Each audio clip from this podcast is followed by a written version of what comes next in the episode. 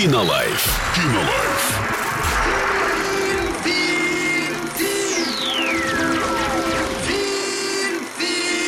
Кинолайф.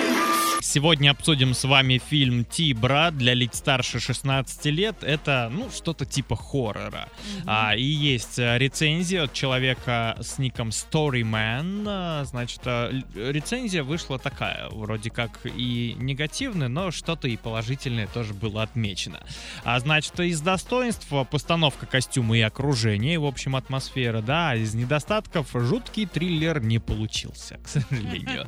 Хороший остросюжетный фильм от российских киноделов. Это до сих пор большая редкость, несмотря на то, что его сняла такая крупная кинокомпания, как Central Partnership, большей частью финансируемый государством. Сценарий данной картины весьма посредственный, актерский состав в основном детский, и игра их, соответственно, тоже детская. Хотя видно, что ребята стараются. В наше время уже сложно держать зрителя в напряжении у экрана только за счет показа лесной деревеньки и загадочного домика посреди чаще. Причем все это подано так, что по большей части навевает скуку, нежели вызывает интерес. Не спасает ситуацию даже неплохое звуковое сопровождение, хотя, на мой взгляд, деревенский антураж, антураж весьма неплох. Вот так вот легким движением руки или камеры задуманный мистический триллер превращается в обычную историю.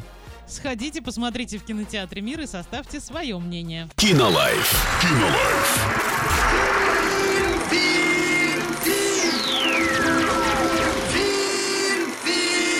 Kino Life.